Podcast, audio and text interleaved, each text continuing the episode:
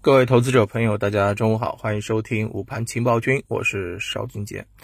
今天早盘啊，三大指数是出现了一个震荡下行，整体上呢，大盘股偏弱，上证五零指数跌了百分之零点五，而中证指数呢，中证一千指数涨了百分之零点九一啊。你看啊，这是大家很熟悉的这个主弱创强的这种格局，权重啊出现了一个回落，而题材小票出现了一个明显的这个上涨。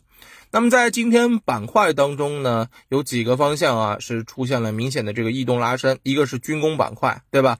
还有一个呢是农业啊，另外呢就是数字货币了。那么首先我们来说一下这个农业板块啊，农业板块呢主要是因为近期的这个天气原因啊，包括像这个呃农产品价格的这个提升啊，对于整个行业有一些刺激。但其实我认为啊，更多的是里面存量资金的一个自嗨啊，自己玩儿哈。那么本身。目前的这种品种就是自个自己玩自己的，对不对？那么农业板块呢，大家也可以看到，在近期是持续的出现这种啊这种上下的这种震荡啊。那么这个呢，对于啊操作的难度还是比较大的啊。军工板块也是出现了一个异动拉升，那么这个呢是合理合情合理的啊。军工板块本来大家对它的这个预期就比较高，加上前面几天这个调整之后，哎，再起一波蓄势充分，应该啊是可值得的关注的啊。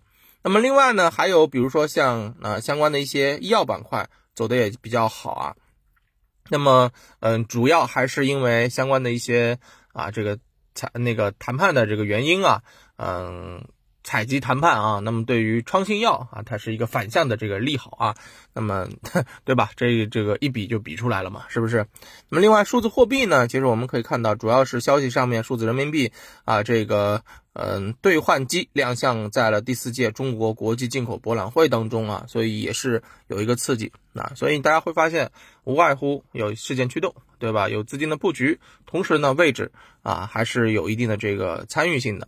那么另外一个啊，值得一提的是，今天其实，在盘面当中啊，还有一个不得不提的这个板块就是碳中和啊。周末受到消息的这个刺激之后呢，很明显是出现了一个啊全面的这种活跃。但是大家会发现有个细节是什么呢？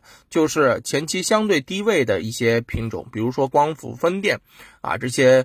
绿色能源板块是出现了一个冲高回落啊，那这样的一个情况呢，就啊又印证了我们对于市场资金弃高就低偏好的这么一个看法啊。当下的整体的一个市场就是不要去追涨啊，追涨的。后果很严重啊，非常的这个严重，好吧。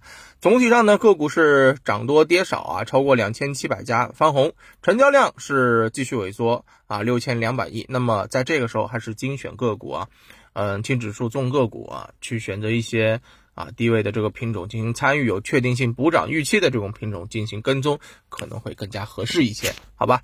这就是中午今天跟大家聊的，感谢大家的收听，我们下午收盘之后再见，拜拜。